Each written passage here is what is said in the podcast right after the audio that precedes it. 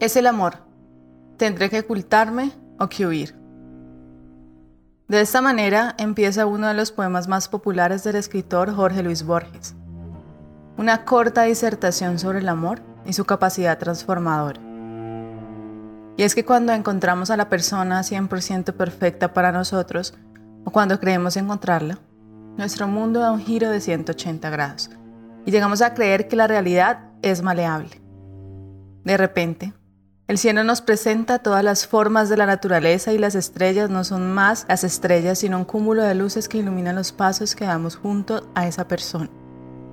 La ciudad y sus oscuros laberintos se vuelven el escenario perfecto de una historia que parece eterna.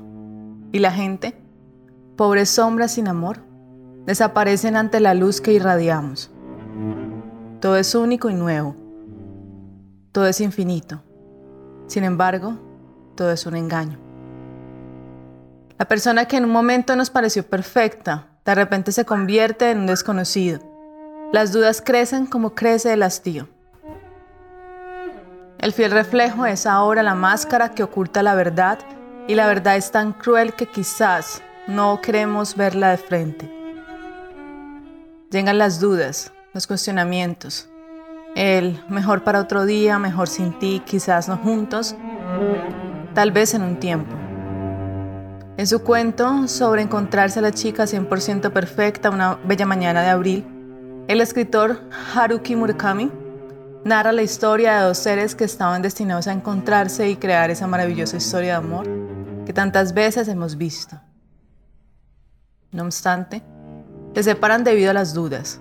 Se ocultan y huyen porque creen que lo que sienten no es del todo verdadero y que la suerte, si es que existe algo como la suerte, deberá unirlos si en verdad se encontraban destinados a estar juntos.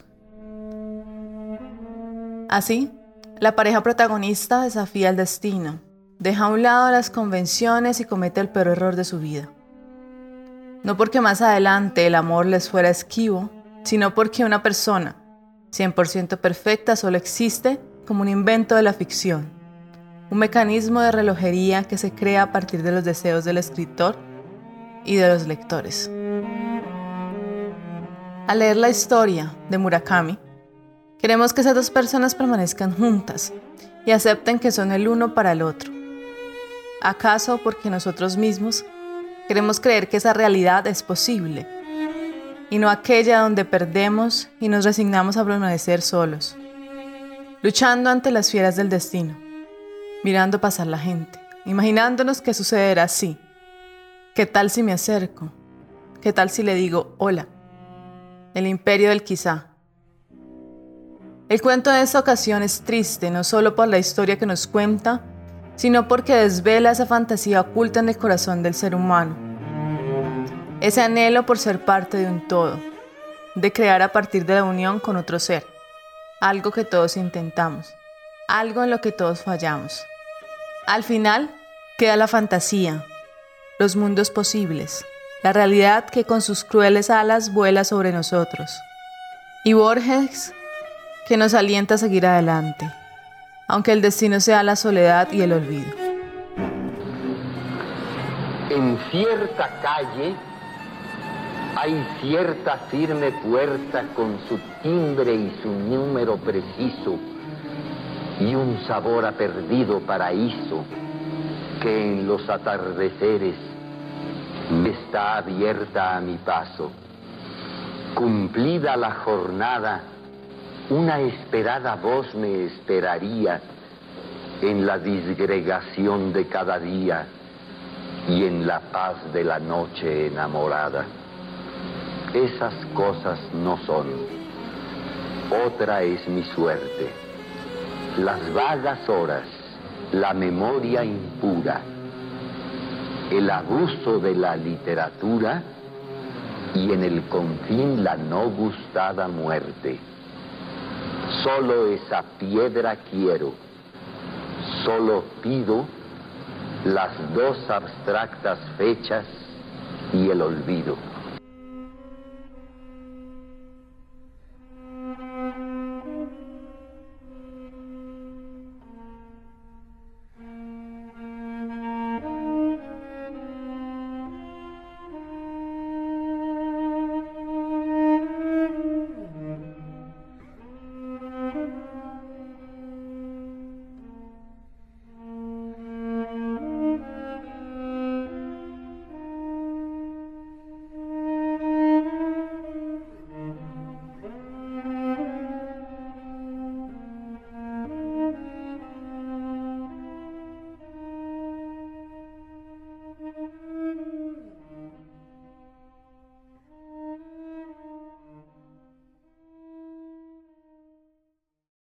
Una bella mañana de abril, en una callecita lateral del elegante barrio de Harajuku, en Tokio, me crucé con la chica 100% perfecta. A decir verdad, no era tan guapa. No sobresalía de ninguna manera. Su ropa no era nada especial. En la nuca su cabello tenía las marcas de recién haber despertado. Tampoco era joven. Debía andar alrededor de los 30. Ni siquiera cerca de lo que comúnmente se considera una chica. Aún así, a 15 metros, sé que ella es la chica 100% perfecta para mí. Desde el momento que la vi, algo retumbó en mi pecho y mi boca quedó seca como un desierto. Quizás tú tienes tu propio tipo de chica favorita, digamos, la de tobillos delgados, o grandes ojos, o delicados dedos, o sin tener una buena razón te enloquecen las chicas que se toman su tiempo en terminar su merienda. Yo tengo mis propias preferencias, por supuesto. A veces en un restaurante me descubro mirando a la chica de la mesa de al lado porque me gusta la forma de su nariz. Pero nadie puede asegurar que su chica 100% perfecta corresponde a un tipo preconcebido. Por mucho que me gusten las narices, no puedo recordar la forma de la de ella, ni siquiera si tenía una. Todo lo que puedo recordar de forma segura es que no era una gran belleza. Extraño. Ayer me crucé con la chica 100% perfecta. Le digo a alguien. ¿Sí? Dice él. ¿Estaba guapa? No realmente. Mm, ¿De tu tipo entonces? No lo sé. Me parece que no puedo recordar nada de ella. La forma de sus ojos o el tamaño de sus pechos. Mm, raro. Sí, raro. Bueno, como sea. Me dice ya aburrido. ¿Qué hiciste? ¿Le hablaste? ¿La seguiste? nah, Solo me crucé con ella en la calle. Ella caminaba de este a oeste y yo de oeste a este. Era una bella mañana de abril. Ojalá hubiera hablado con ella. Media hora sería suficiente, solo para preguntarle acerca de ella misma, contarle algo acerca sobre mí y lo que realmente me gustaría hacer. Explicarle las complejidades del destino que nos llevaron a cruzarnos uno con el otro en esa calle de Arajuku, en una bella mañana de abril de 1981. Algo que seguro nos llenaría de tibios secretos, como un antiguo reloj construido cuando la paz reinaba en el mundo. Después de hablar, almorzaríamos en algún lugar. Quizás veríamos alguna película de Woody Allen, entrar en un bar de un hotel para tomar unos cócteles. Con un poco de suerte, terminaríamos en la cama. La posibilidad toca la puerta de mi corazón Ahora la distancia entre nosotros es de apenas 15 metros. ¿Cómo acercarme? ¿Qué debería decirle? Buenos días, señorita. ¿Podría compartir conmigo media hora para conversar? Ridículo. Sonaría como un vendedor de seguros. Discúlpeme. ¿Sabría usted si hay en el barrio alguna lavandería 24 horas? No, simplemente ridículo. No cargo nada que lavar ¿quién me creería en una línea como esa? Quizás simplemente sirva la verdad. Buenos días, tú eres la chica 100% perfecta para mí. No, no se lo creería. Aunque lo dijera, es posible que no quisiera hablar conmigo. Perdóname. Podría decir. Es posible que yo sea la chica 100% perfecta para ti, pero tú no eres el chico 100% perfecto para mí. Podría suceder, y de encontrarme en esa situación me rompería en mil pedazos jamás me recuperaría del golpe. Tengo 32 años y de eso se trata madurar. Pasamos frente a una floristería. Un tibio airecito toca mi piel. La acera está húmeda y percibo el olor de las rosas. No puedo hablar con ella. Ella trae un suéter blanco y en su mano derecha estruja un sobre blanco con una sola estampilla. Así que ella le ha escrito una carta a alguien. A juzgar por su mirada adormecida, quizás pasó toda la noche escribiendo. El sobre puede guardar todos sus secretos. Doy algunas zancadas y giro. Ella se pierde en la multitud. Ahora, por supuesto, sé exactamente qué tendría que haberle dicho. Tendría que haber sido un largo discurso, pienso, demasiado tarde como para decirlo ahora. Se me ocurren las ideas cuando ya no son prácticas. Bueno, no importa. Hubiera empezado. Érase una vez, y terminaría con un una historia triste. ¿No crees? Érase una vez un muchacho y una muchacha. El muchacho tenía 18 y la muchacha 16. Él no era notablemente apuesto y ella no era especialmente bella. Eran solamente un ordinario muchacho solitario y una ordinaria muchacha solitaria, como todos los demás. Pero ellos creían con todo su corazón que en algún lugar del mundo vivía el muchacho 100% perfecto y la muchacha 100% perfecta para ellos. Sí, creían en los milagros, y ese milagro sucedió. Un día, se encontraron en una esquina de la calle. Esto es maravilloso, dijo él.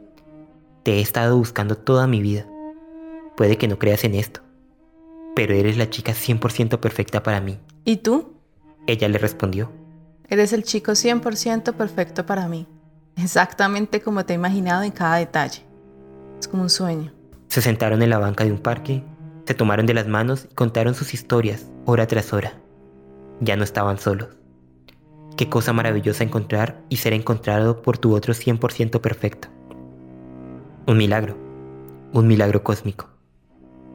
Sin embargo, mientras se sentaron y hablaron, una pequeña, pequeñísima astilla de duda echó raíces en sus corazones. ¿Estaba bien si los sueños de uno se cumplen tan fácilmente? Y así, tras una pausa en su conversación, el chico le dijo a la chica, vamos a probarnos, solo una vez.